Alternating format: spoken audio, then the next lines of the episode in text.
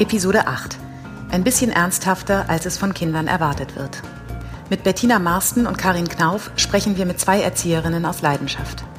Als sie 2012 die Kita Grüne Soße in Frankfurt gründeten, ahnten sie noch nicht, dass sie ein paar Jahre später eine der ersten Kulturkitas der Bundesrepublik werden würden.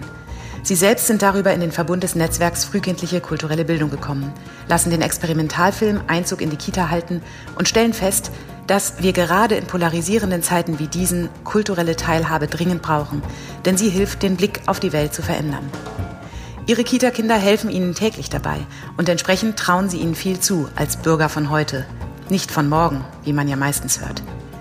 Wir sprechen mit den beiden darüber, was es heißt, die Welt radikal aus der Sicht des Kindes zu sehen und welche Lehren sie aus den letzten Monaten für die Zukunft unserer Gesellschaft ziehen. Das neue Normal. Was steht jetzt eigentlich an? Unser Podcast in der zweiten Staffel mit Marc Dechmann, Roberto Isberna und Tina Gado. Die letzten Monate haben die Welt, Europa, Deutschland, unser Alltagsempfinden mehr verändert als die letzten Jahre. Warum ist das so? Und vor allem, wo kann uns das hinführen? Wo soll uns das hinführen? Und was brauchen wir dafür? Herzlich willkommen, herzlich willkommen Bettina Marsten, herzlich willkommen Karin Knauf und liebe Tina, meine liebe Kollegin, herzlich willkommen auch dir. Ich bin Marc Dechmann. Tina, du hast diese beiden wundervollen Frauen eingeladen. Warum? Hallo erstmal, schön, dass ihr da seid, Karin und, und Bettina. Wir haben heute eine Premiere, ihr seid zu zweit.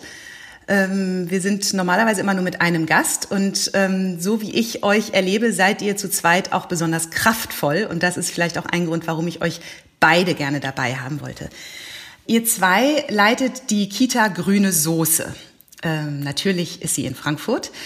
Und ihr, ich kenne euch, seit wann kennen wir uns eigentlich? Ich glaube, so seit fünf Jahren jetzt ungefähr.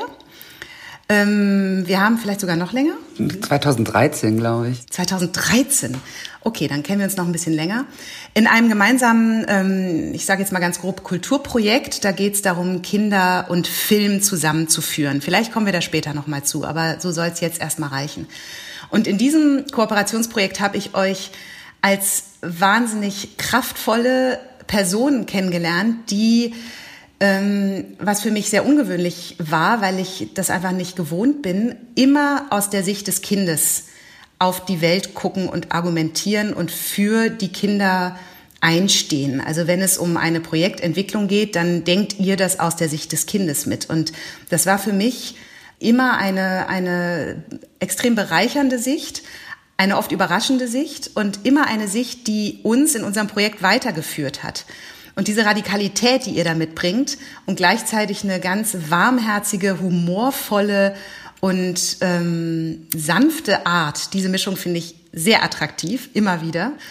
Und ich arbeite einfach sehr gern mit euch zusammen und ich habe so die Ahnung gehabt, als wir diesen Podcast geplant haben, dass ihr noch mal eine ganz andere, äh, ein ganz anderes Kaleidoskopstück tatsächlich ähm, in dieses Gespräch bringen werdet, weil eben das Kind jetzt mit uns sitzt hier in, in dieser Zoom-Konferenz und weil ihr beide aber auch sehr eigene, kreative und kritische Köpfe seid, die wir gerne jetzt heute ja interviewen wollen.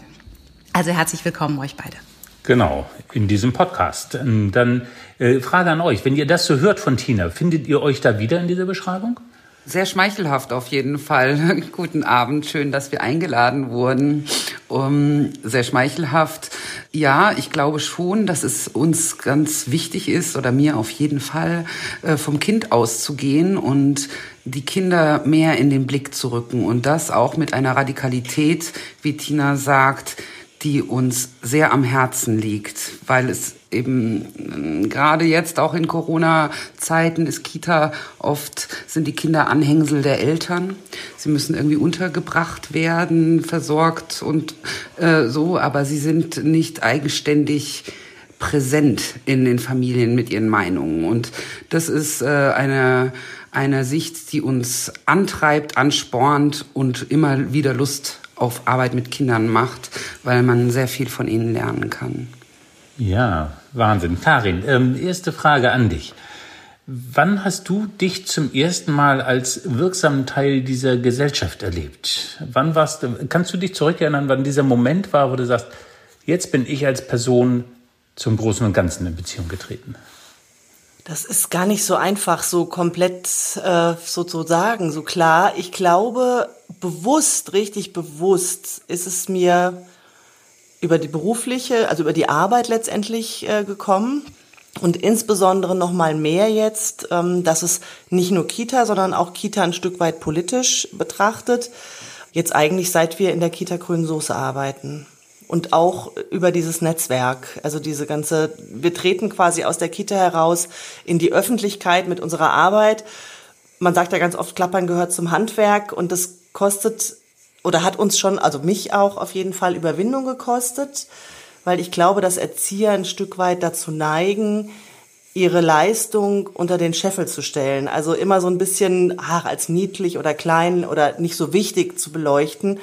Und ich finde eben nicht, dass es so ist, aber es gab nie eine Plattform sozusagen dafür. Und von daher würde ich das, glaube ich, schon sehr eng damit vertraten, mit der Arbeit in der grünen Soße als auch mit der Arbeit in diesen Netzwerken. Mit dem Netzwerk meinst du vor allem das Netzwerk, das ich eben angedeutet habe, glaube ich. Ne? Da geht es um frühkindliche kulturelle Bildung, wo also wirklich ganz kleine Kinder von null Jahren bis sechs Jahren ungefähr ähm, in Museen, an Filmarbeit, an äh, Theater und Musik nicht herangeführt werden, sondern eigentlich als sehr aktive Akteure mit ihnen Programme entwickelt werden, die auch die Häuser größer machen. Und das ist so ein Entwicklungsfeld, wo du sagst, da haben wir auch Selbstbewusstsein gekriegt. Ne? Das höre ich so aus dem, was du gerade gesagt hast. Ja, das ist auf jeden, genau, das ist der Punkt. Mit den Kindern sind wir quasi gewachsen. Ja, aber das müsst ihr drei mir eigentlich dann mal erklären. Inwieweit ist sozusagen, wenn ich Kita-Kinder angucke und sage politische Bildung oder politisches Engagement, dann hätte ich die jetzt nicht als erste Zielgruppe äh, identifiziert. Und für euch ist das ein klares politisches Feld. Bettina, wieso? Ich finde, dass äh, Kinder Bürger von heute sind. Also oft wird ja gesagt, man redet über die Zukunft und die äh, Bürger von morgen. Aber es sind jetzt Bürger. Man sollte die Fragen, die diese Pandemie betrifft, man sollte Kinder über alles Fragen stellen, wie sie dazu stehen, was sie dazu wollen, weil es nicht nur die Zukunft ist, sondern weil es eine heterogene Altersspanne in unserer Gesellschaft gibt und da zählen Kinder eben dazu. Und die Verniedlichung und nicht ernst nehmen von Kindern, das macht mich auch ein Stück wütend und nicht nur wütend, sondern ich denke, dass die Menschen so viel verpassen. Die verpassen unglaublich viel äh, an eigener Entwicklung, die eigenen Kinder in sich auch wieder mal hüpfen zu lassen und nach Ideen zu suchen, nach Lösungswegen, nach kreativen Auseinandersetzungen, nach Empathie. Also das erlebe ich alles bei Kindern unglaublich stark.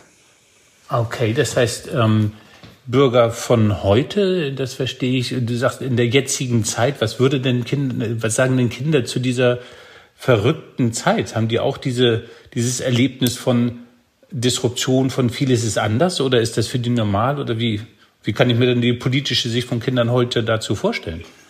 Also äh, wir haben im Moment die Situation, dass sie äh, jetzt nach der Weihnachtsschließung wieder da sind und schon auch angeschlagen von angespannten Familiensituationen oder einfach, äh, weil man sich nicht frei bewegen kann. Es geht ihnen eben ganz genauso wie uns auch, dass äh, uns die Freiheit deutlich fehlt und sich ausdrücken in Kontakt mit anderen sein, in Gruppe sich erleben, identifizieren.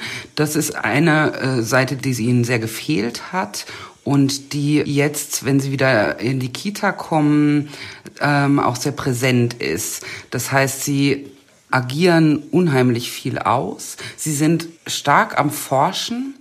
Sie spielen viel Krankenhaus zum Beispiel. Sie suchen nach dem Unbekannten. Es gibt unendlich viele Detektivclubs, die äh, Fingerabdrücke erforschen wollen, weil das Virus ja nicht sichtbar ist.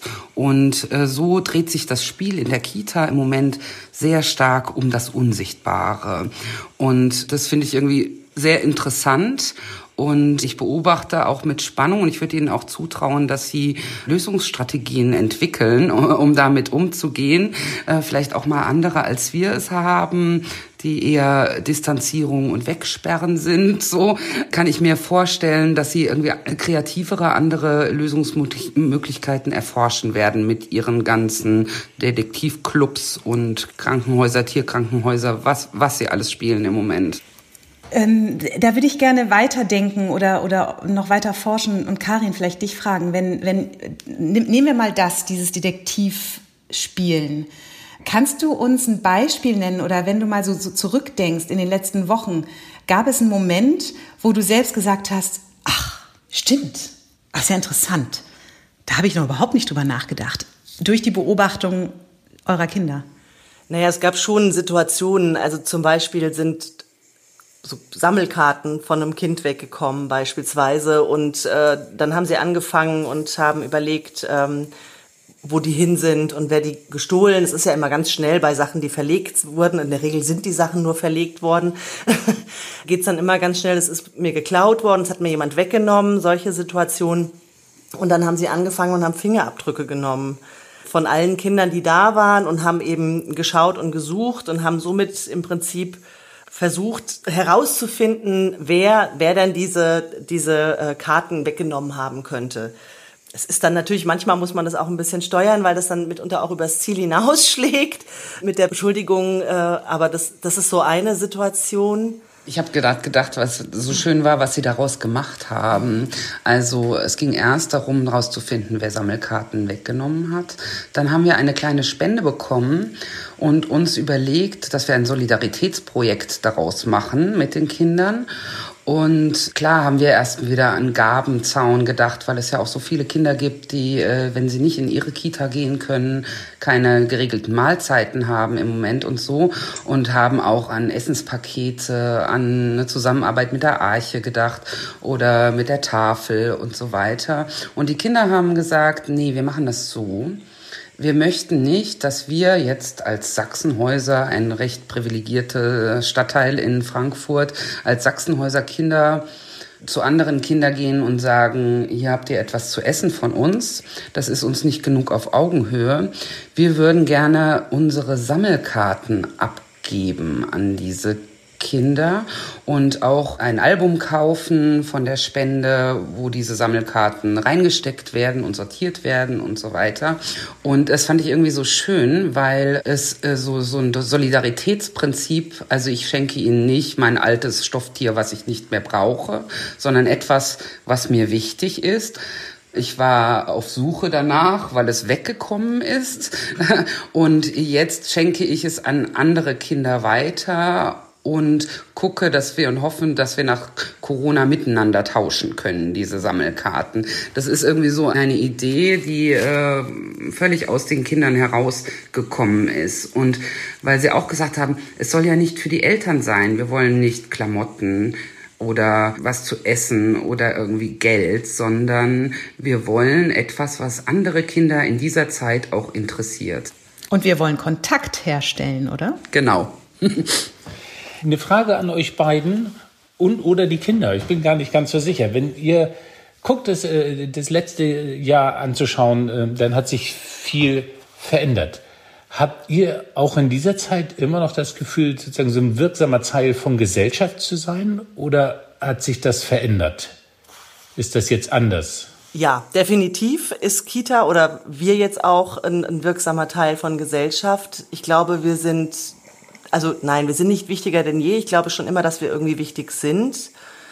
Aber ich glaube, dass die Bedeutung von einem Ort, wo man zusammenkommt, wo man auch solidarisch ist miteinander, wo man sich umeinander sorgt auch, wenn Einzelne krank sind, was auch immer sie haben, es muss ja nicht immer alles nur Corona sein, dass das, diese Bedeutung, ich glaube, das ist uns allen, also ich würde auch fast sagen, den Kindern sehr, sehr stark bewusst geworden dass dieser Ort die Möglichkeit gibt, eben in Kontakt mit seinen Freunden zu kommen. Das ist ja das, was Kindern massivst gefehlt hat, gerade im Anfang letzten Jahres, äh, wo die Kitas ja nur sehr begrenzt Kinder nehmen durften. Das Stichwort systemrelevant. Und dieses, wie kann man Kontakt halten, dass sie da auch wahnsinnig kreativ geworden sind mit also die Digitalisierung ist noch mal hat echt noch mal einen richtigen Zahn zugelegt in der Kita und dass wir sozusagen so ein wie sagt man, so ein Knotenpunkt sind, wo das irgendwie zusammenlaufen kann. Also wohl sowohl die Kontakte mit den Freunden direkt stattfinden können, weil die eben auch gleichzeitig da sein können, oder aber auch, dass über uns wir sozusagen Kontakt, über uns kann man Kontakt mit anderen Kindern aufnehmen und dass das wirklich nicht nur, also für die Kinder zum einen sehr spürbar geworden ist, aber ich glaube auch für unsere Familien nochmal wesentlich deutlicher hervorgetreten ist in diesem Jahr. Ihr seid ja sowieso sehr eng mit den Familien. Ne? Also ihr schreibt euch sehr bewusst auf die Fahnen, dass ihr nicht nur eine Kita seid, wo die Kinder halt eine Zeit verbringen und dann gehen sie zurück in ihre Familien, sondern ihr wollt sehr bewusst in engem Austausch sein mit den Eltern. Ihr wollt ergänzend sein zu dem Familiengeschehen und ihr wollt die Eltern in die Arbeit einbinden, die ihr tut. Habt ihr da eine Veränderung wahrgenommen in den letzten Monaten? Und wenn ja, wie bewertet ihr die? Sehr stark. Ich würde sagen, dass wir sehr viel Sozialarbeiterisches gemacht haben in den letzten Monaten, im letzten Jahr 2020. Wir haben unheimlich viele äh, Gespräche geführt, äh, Elterngespräche, aber auch immer geschaut, wie geht es eurem Kind in der Familie und gerade die Familien, wo vielleicht psychische Erkrankungen schon vorher da waren, Depressionen. Corona war da ein sehr starker Verstärker von äh, Ängsten, die bestehen und äh, Unsicherheiten. Und dadurch, dass die Jugendämter, auch die Therapeuten und so viele Stationen so überlastet waren, ist die Kita dann doch immer auch erste Anlaufstelle für die Eltern, die dann rückgemeldet haben, hier ist das und das schwierig. Ich möchte das jetzt nicht genauer ausführen, aber bei uns in der Familie läuft gerade etwas nicht so, wie es, wie wir es sonst kennen. Es gibt Veränderungen, es gibt Handlungsbedarf, wir brauchen Hilfe. Da sind wir eine niedrigschwellige Ansprechstation. und das liegt, glaube ich, daran, dass wir vorher schon sehr, sehr eng mit den Eltern waren. Ich glaube, oder so habe ich es erlebt, dass Gruppen, die vorher gut funktioniert haben, sich jetzt auch durch Solidarität hervorheben und durch einen Zusammenhalt hervorheben, Gruppen, die gewachsen sind, wo ein, ein äh, vertrauensvoller Umgang herrschte, konnten sich auch durch die Pandemie aufeinander verlassen.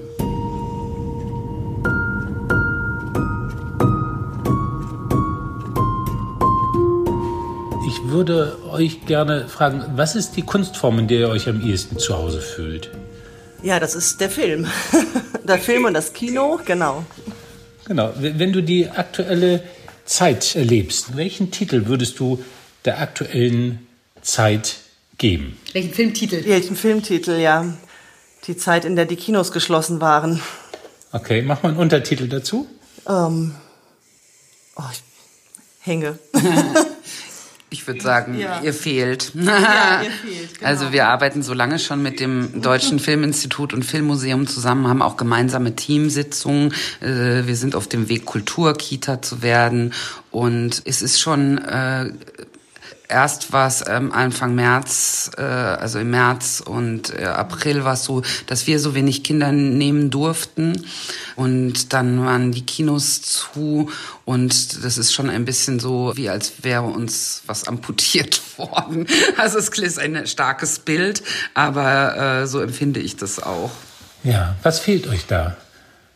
Bettina, wenn du das sagst, oh, da fehlt euch beiden richtig also ich fehlt eigentlich eine Form des Ausdrucks oder was ist das, was fehlt? Kunst und Kultur bringt in Dialog und der hohe Bedeutungsüberschuss von den Kunstfilmen, wir schauen ja keine eineinhalb Stunden mit Kindern, sondern Avantgarde- und Experimentalfilme.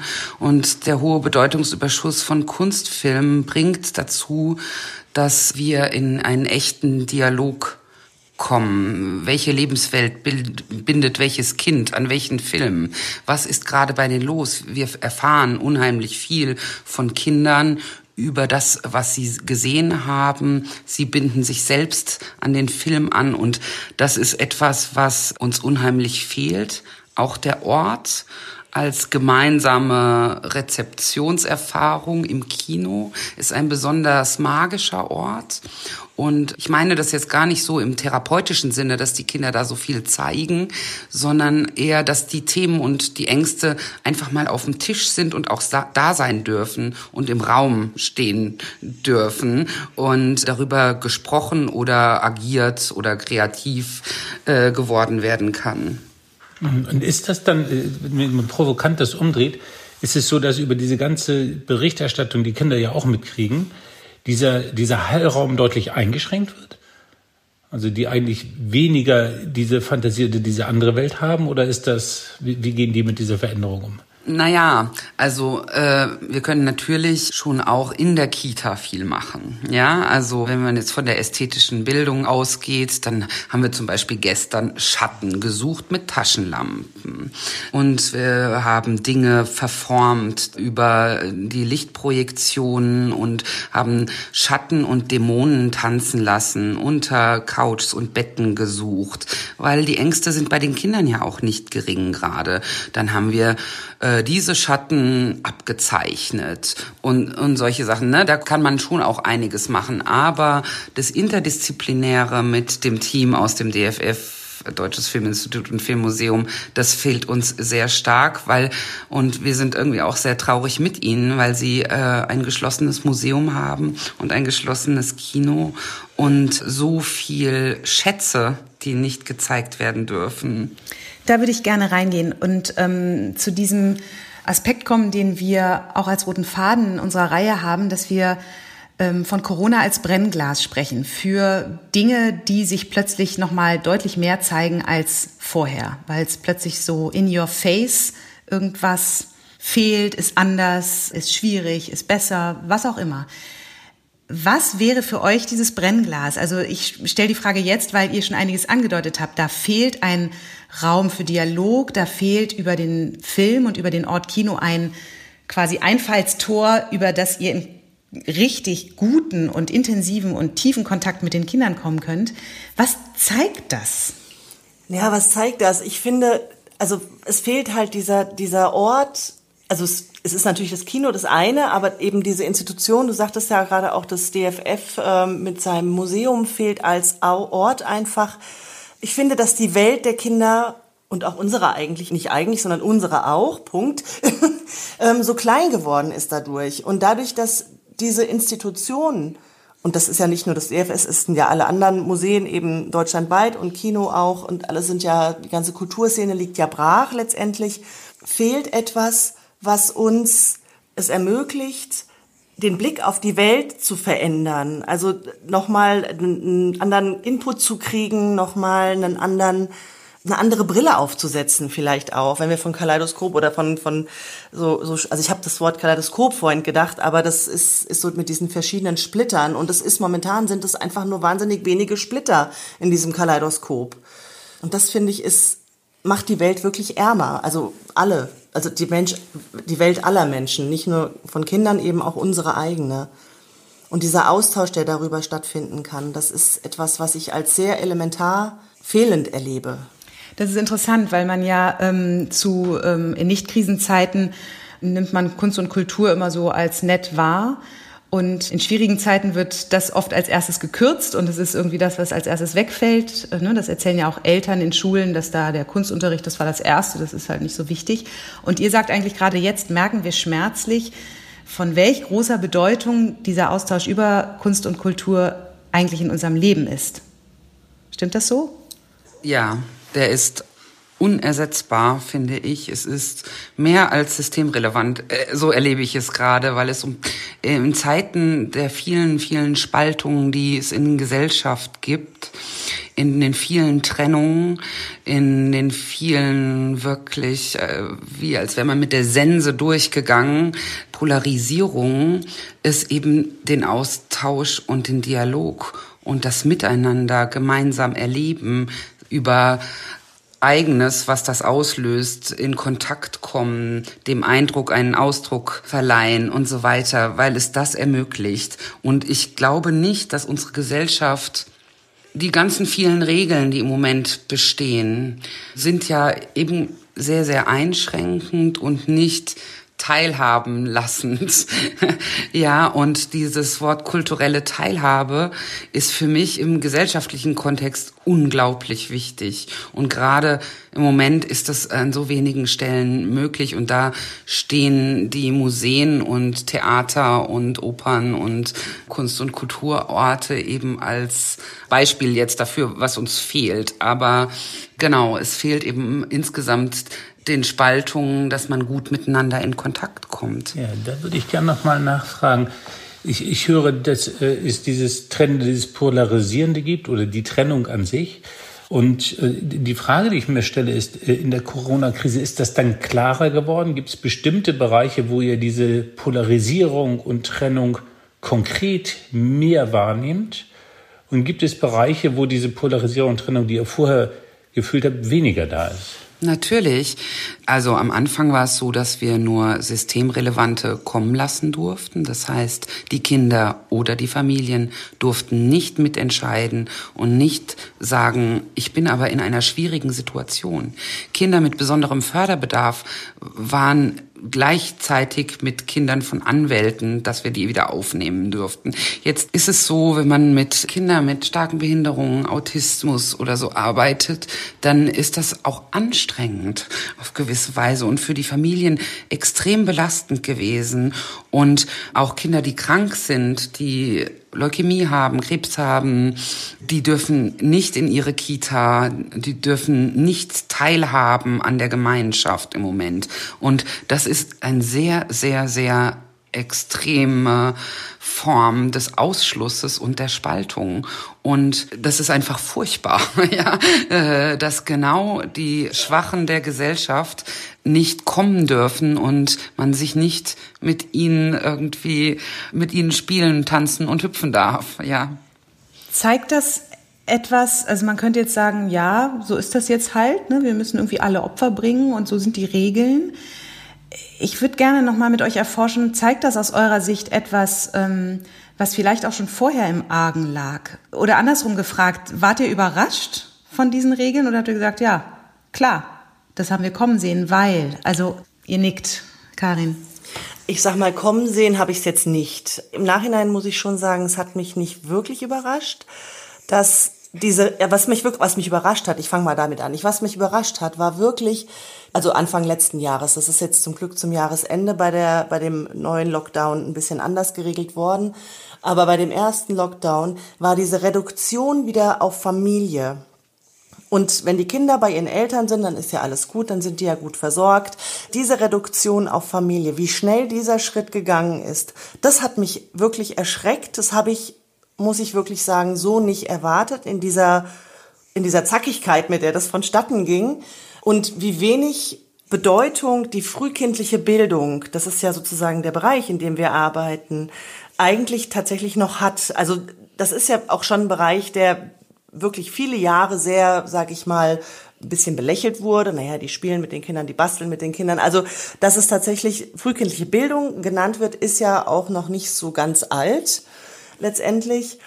Und es ist etwas, äh, wofür, glaube ich, auch Erzieher und Pädagogen an sich viel gekämpft haben, um die Akzeptanz und um die Anerkennung, um die Bedeutung dieser Branche und dieses Bereiches und dass es auch wirklich eine, eine, Notwendigkeit ist. Natürlich möchten wir nicht die Eltern ersetzen, das ist ja völlig klar.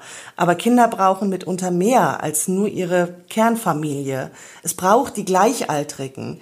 Es braucht nicht unbedingt die Pädagogen, das ist so ein bisschen nettes Beiwerk, aber es braucht natürlich die Pädagogen, die den Raum bieten und das Ganze drumherum bieten, das ist schon klar, aber vor allem brauchen sie ihre Peer Group, ihre, ihre Freunde, Gleichaltrige, mit denen sie spielen und lernen können. Wenn ich das, was du gesagt hast, schärfe, ähm, wenn du hast gesagt, mich hat es überrascht, eigentlich hat es dich geschockt, oder? Ja, das hat es tatsächlich. Also, und was genau hat dich da geschockt? Du hast gesagt, die Reduktion auf die Kernfamilie. Was genau war das, was dich da so berührt hat? Mich hat, glaube ich, das Tempo auch ein bisschen äh, geschockt oder die Bereitschaft, die Bereitwilligkeit, mit der man äh, diese ganze, dieser ganze Bereich der frühkindlichen Bildung und die Notwendigkeit, die ja auch hinten dran steht. Das ist ja jetzt nichts, weil man sagt, oh, das, das klingt so gut, deswegen machen wir das mal, sondern es hat ja wirklich auch, es gibt ja in der kinderpsychologischen Forschung eben auch Belege, dass es so wichtig ist, die Peer Group für die Entwicklung der Kinder und dass es mit einem Federstrich wieder gestrichen wurde, ohne dass man überhaupt Menschen befragt hat, die in der Branche arbeiten, die in dem Bereich arbeiten und mal zu hören, wie gravierend könnten denn die Folgen sein, wenn wir das streichen? Ja, oder die Kinder. Ja, die Rolle der Frau, äh, also es war jetzt kein feministisches Jahr, würde ich auch mal sagen. so, ne, ist auch ganz schnell, ach naja, die Kinder sind ja in der Familie sowieso am besten aufgehoben. Das ist, also was ja äh, sicher auch seine Berechtigung hat und wir nennen es nicht umsonst Erziehungspartnerschaften und sind auch ganz eng mit den Eltern. Aber einen anderen Eindruck, andere Menschen um sich rum und auch Kinder ernst zu nehmen, dass Spielen Lernen ist und sich die Welt aneignen ist, ein Teil der Gesellschaft sein und nicht eben nur, habe ich vorhin schon gesagt, als Anhängsel mhm. von einem, einem Elternpaar. Ja.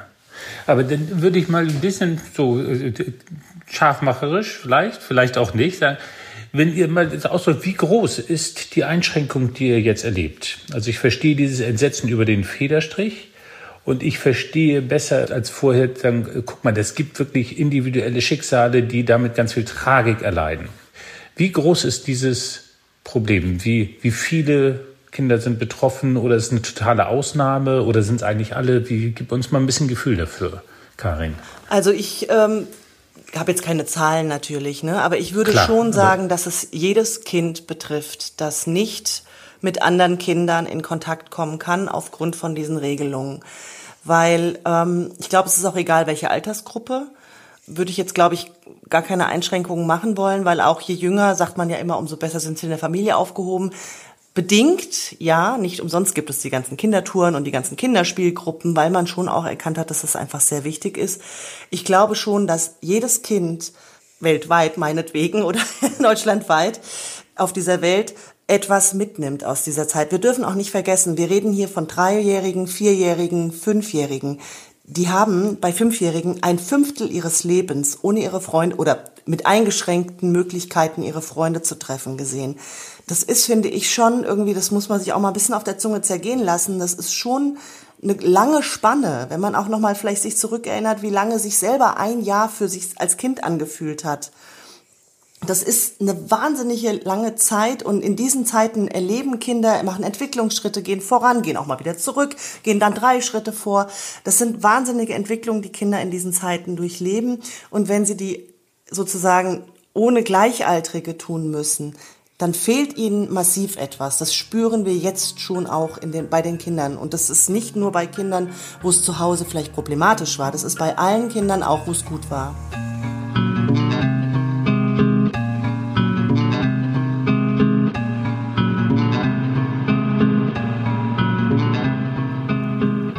Und würdet ihr, ich habe einmal diese These gehört, ähm, wir verlieren eine Generation. Das klingt ja jetzt erstmal sehr tragisch.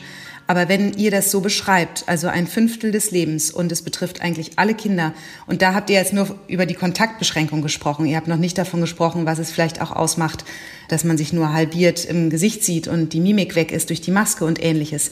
Deswegen würde ich diese These mal reinstellen, wir verlieren eine Generation. Stimmt ihr dazu? Ja, ich traue den Kindern da mehr zu. Also ich glaube, äh, dass wir schon Wege finden werden gemeinsam. Es ist eben unerforscht. Wir hatten noch keine Pandemie und auch entwicklungspsychologisch die Auswirkungen sind noch nicht klar. Ich glaube, dass es unheimlich gute Voraussetzungen braucht, um das gut auffangen und abfangen zu können. Und sehr, sehr gute Kitas. Und was mir wahnsinnig auf die Nerven geht, ist, dass nur über Schule gesprochen wird. Es geht mir so wahnsinnig auf die Nerven, dass es immer nur um Schule geht, dass Kita gar nicht in der Diskussion sind. Es geht um Leistung und Kompetenzerwerb und um Leistung geht es eigentlich nicht. Die Kinder haben Riesengehirne, die können das alles sehr gut wieder nachholen. Die Leistung, das ist das Problem nicht. Es ist das Emotionale, das Miteinander. das sich im Spiel entwickeln können, lernen. Und es wird überhaupt kein Fokus auf Kita gelegt, wo schon immer klar ist, dass von 0 bis 8 entwicklungspsychologisch eigentlich alles passiert ist. Es gibt noch eine zweite Chance in der Adoleszenz, aber von 0 bis 8 ist der Käse gegessen danach. Ja, und dann nochmal die Frage, wenn du sagst, ich traue da Kindern mehr zu, wir verlieren die Generation nicht. Was, was traust du den Kindern zu, dass sie machen? Welche konstruktiven Lösungen finden Sie ähm, in Ihren Detektivspielen oder was beobachtet ihr da oder was, was will da gerade zum Leben kommen? Was, was seht ihr da aufsteigen? Ich glaube, dass Kinder wirklich gute Lösungswege finden. Sie sind ja sehr ausdrucksstark und eigentlich geht es mehr darum, dass sie Räume und Zeit bekommen und äh, gute Pädagogen, die das auch wahrnehmen und äh, begleiten. Und zwar nicht dominieren und mit einem Leistungssiegel versehen, sondern die den Prozess begleiten, die sehen, was passiert dort, das genau einordnen, Rückschlüsse treffen. Kita ist eine kleine Gesellschaft, sie ist divers, inklusiv und so viel, wie wir einer Gesellschaft zutrauen, kann man auch einer Kita zutrauen. Ich hätte noch zu ergänzen, dass ich glaube, dass wir eine politischere Generation bekommen werden. Das ist das, was wir auch beobachten. Also gerade jetzt bei den Schulkindern ist es ähm, sehr stark Demokratie. Sie haben Wahlen abgehalten. Sie verfolgen viel, viel mehr. Also zumindest ist es sichtbarer, dass sie das mehr verfolgen. Was vorher war, war jetzt zumindest in der Kita nicht sichtbar, aber es ist jetzt so, dass es in der Kita sichtbar ist, dass sie sowohl Nachrichten schauen, dass sie selber Nachrichten erstellen. Wir haben einen eigenen Nachrichtensender in der Kita mittlerweile und dass sie da auch, äh, auch sich darüber, also nicht nur über Corona, sondern darüber eben auch über weltweite Probleme sich auseinandersetzen und das wirklich sehr stark Thema ist. Das, das ist allerdings so. Die Ping-Nachrichten aus der grünen Soße sind sehr zu empfehlen. Haben auch ein Interview mit der Tine Kopf aus dem DFF gemacht. Und so, sie hatten irgendwie gesagt, sie wollten mal gute Nachrichten verbreiten. Es gibt so viel Schreckliche gerade. Okay, ja, dann gib mal einen kurzen Ausschnitt. Was ist die Nachricht, die die Welt verpasst hat aus Ping? Naja, sie haben, ähm, ich fange mal an, sie haben äh, erstens mal Menschen befragt, wie es ihnen gegangen ist in dieser Zeit. Und zwar haben sie da auch versucht, eine große Diversität und Bandbreite auf, äh, da an den Tag zu legen. Also sie haben sowohl die Pädagogen befragt, sie haben die Kindergartenkinder befragt, sie haben Eltern befragt, sie haben Gleichaltrige befragt und sie haben die Kulturszene befragt. Ähm, genau, also genau.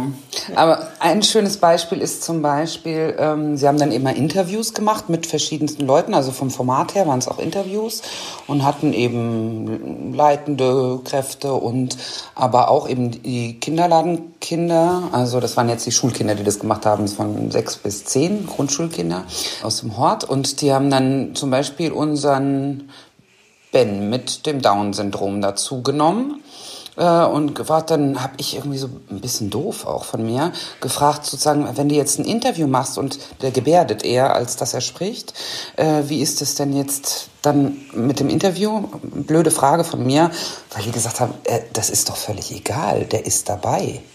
Und das war's, ja. Und dann habe ich gedacht, ja, Mensch, doofe Frage von mir. Natürlich ist das so. Der ist dabei.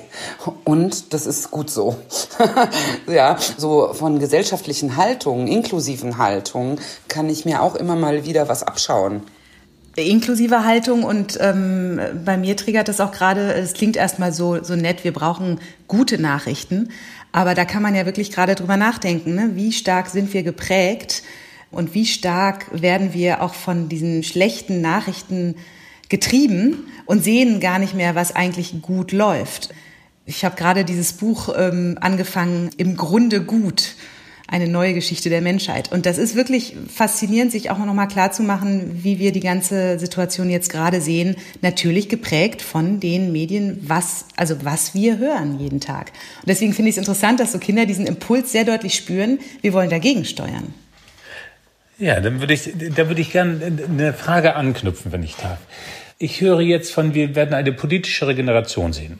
Ein Stichwort. Das andere Polarisierende war, in der emotionalen Entwicklung sind die Jahre 0 bis 8 also fast nicht aufholbar. Passiert wahnsinnig viel auch in der Adoleszenz. Wenn ihr das beides zusammentut und mal so einen mutigen Schritt in die Zukunft macht, Was passiert denn da mit unserer Gesellschaft dann? Also ich könnte mir vorstellen, dass sie menschlicher wird. Also dass sie vielleicht, das wäre die Hoffnung, eben, also sie ist ja nicht unmenschlich, das soll es jetzt auch nicht, so soll es jetzt auch nicht klingen, aber dass sie ähm, vielleicht wirklich auch mehr die Schwächeren und die Jüngeren im Blick hat. Und zwar auf eine wahrhaftige Art und Weise. Natürlich war das jetzt auch in den Zeiten, dass man, äh, das war ja viele, gibt ja viele Schlagworte mit Solidarität und man muss die Schwachen schützen und dieses ähm, No One Leave Behind Kampagne, die ja auch gelaufen ist, sehr stark und so. Das sind natürlich auch Sachen, die passiert sind und es gibt, wie gesagt, ja auch sehr, sehr viel schöne Sachen, die passiert sind, die man, über die leider nicht so prominent berichtet wird. Aber ich kann mir vorstellen, weil sie diese Erfahrungen vielleicht selber gemacht haben, dass sie dann vielleicht auch noch mal einen anderen Fokus auf das legen, was für eine funktionierende Gesellschaft wichtig ist, dass sie den Fokus darauf legen, was für eine funktionierende Gesellschaft tatsächlich wichtig ist. Weil klar ist, was sie vermissen und was äh, sozusagen, was sie jetzt erdulden, wird äh, eine, eine größere Aufmerksamkeit nach sich ziehen. Hm. Das ist ein Teil der Ping-Nachrichten gewesen, dass sie alle gesagt haben, der schönste Tag 2020 war, als wir wieder in die grüne Soße kommen konnten. Also das ist schon enorm irgendwie. Ne? Wir haben auch viel mehr Dankbarkeit erfahren von Kind, also von unserem von unseren Kunden, Klientel, äh, Familien und so. Wir haben wahnsinnig viel Dankbarkeit erfahren. Das muss ich auch sagen. Und es wird ideologischer. Es ist immer mehr, es war es schon immer. Wir haben es leider noch nie wegen der Bezahlung gemacht, aber die tritt auch mehr und mehr in den Hintergrund, weil es einfach eine wichtige gesellschaftliche Aufgabe ist. Was steht jetzt eigentlich an? Was würdet ihr da sagen? Also wir arbeiten ja mit äh, Hochdruck daran, dass die kulturelle Bildung auch in die Erzieherinnenausbildung kommt. Also ich hatte ja. in der AG-Ausbildung, hatten wir gestern, glaube ich, echt einen Durchbruch. Mhm. Und für mich ist die Aufwertung dieses Erzieherinnenberufs, das steht auf jeden Fall an. Ja. Das muss wieder attraktiv werden. Es ist ein so komplexer Beruf und so schwierig, das gut zu machen. Und wir, wir machen äh, wahnsinnig viele Fehler, aber es ist auch ein, ein, ein richtig, richtig schöner und bereichernder Beruf. Und das müssen wieder Leute sein, die darauf Lust haben. Und das hatten wir auch nicht besprochen. Aber es ist ja im Moment so, dass sogar der Fachkraftstatus in Kitas angezweifelt wird. Das heißt, brauchen diese Leute überhaupt noch eine Ausbildung? Und das ist fatal, fatal. Ja. Ähm, wenn man eben die Entwicklungspsychologie betrachtet oder so, das ist, ein, ist eine Katastrophe. Und das ist für mich das, was ansteht. Ich möchte in meinem Leben an der Erzieherinnenausbildung haben. Ich möchte gute Leute ausbilden, die in diesem Job arbeiten mit Herz, Blut ja. und allem, was sie äh, so mitbringen. Wenn es ginge, eben auch mit einer besseren Bezahlung, sodass man sich in Frankfurt eine Wohnung leisten könnte. Das wäre toll. Ja. Ja. Und was ich glaube ich auch mit einhergehend mit dieser Aufwertung mir davon verspreche, ist, dass man sich, dass, dass Erzieher sich auch anders präsentieren. Das ist ja oft auch etwas, was einhergeht, ja. Einhergeht damit, ja. Wie gesellschaftlich anerkannt ist man äh, und Kleinheitsgefühle. Kleinheitsgefühle, die jeder, ich meine auch wir, ne, also sind ja auch nicht frei davon und so. Da haben wir eben wahnsinnig viel gelernt. Das haben wir ja auch gesagt, eben durch diese Netzwerkarbeit, dass man einfach sich auch so hier, ne, und ich kann was und ich habe eine Expertise, die kann ich hier reinbringen.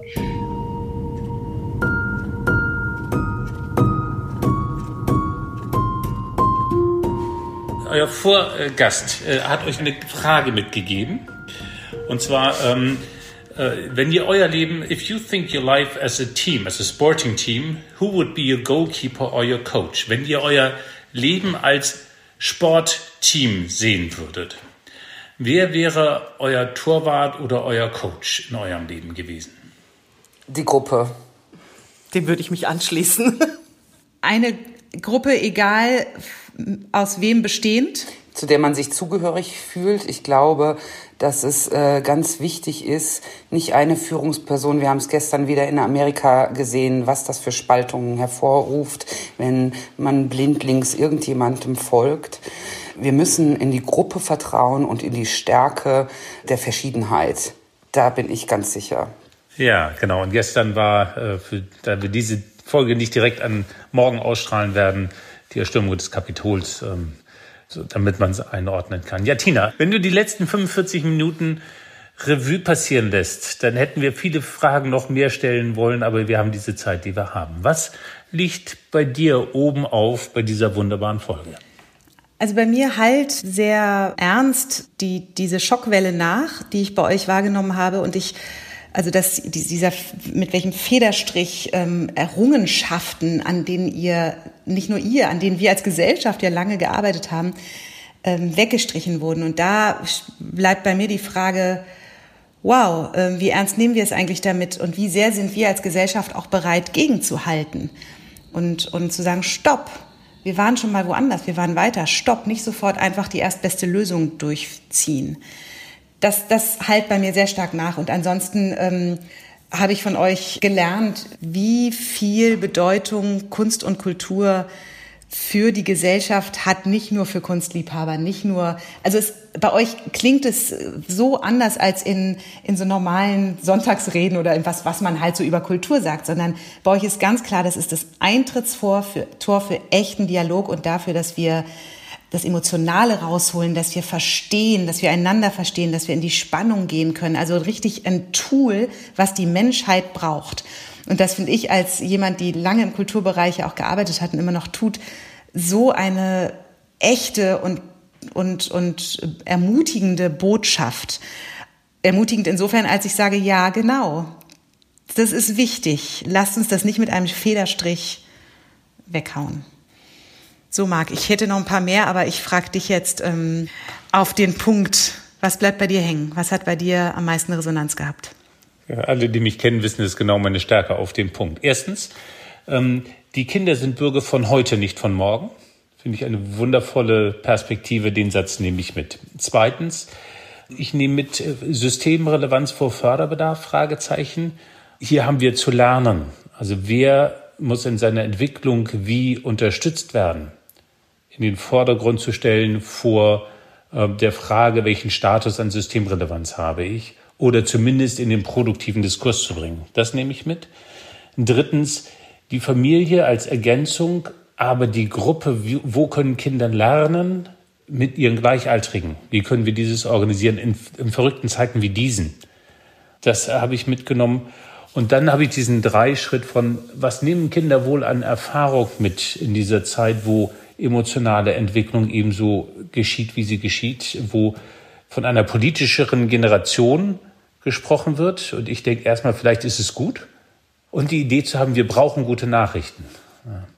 Und wenn ich das äh, in meinem Wunschbild für die Zukunft zusammenbringe, dann entsteht eine sehr spannende Zeit, die wir noch erleben werden.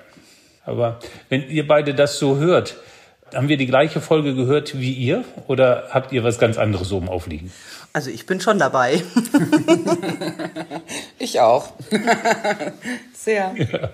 Dann wird, also wenn wir offenbar ein Foto gemacht haben mit uns allen auch drauf, ähm, würde ich euch jetzt gerne rückblickend, also wenn ihr rückblickt, nochmal die Frage stellen, welchen Titel würdet ihr denn dann dieser Folge geben? Ein bisschen ernsthafter, als es von Kindern erwartet wird. Ernsthafter, als es von Kindern erwartet wird. Und was ist die Frage, die ihr eurem Folgegast, eurer Folgegästin mitgeben wollt?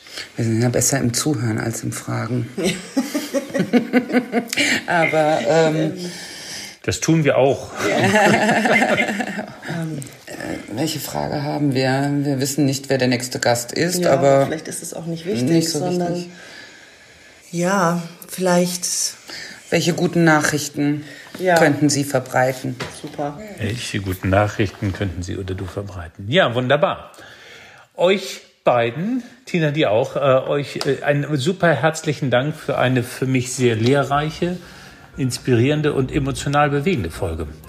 Das war das neue Normal. Wir freuen uns, senden Grüße an alle Zuhörerinnen und Zuhörer, die uns in dieser Folge begleitet haben. Schalten Sie gerne wieder rein. Und herzlichen Dank an Bettina Marsten und an Karin Knauf und Tina an dich für diese wundervolle Folge. Tschüss, ihr Lieben. Tschüss, Karin. Tschüss, Bettina. Tschüss. Tschüss. Schönen Abend.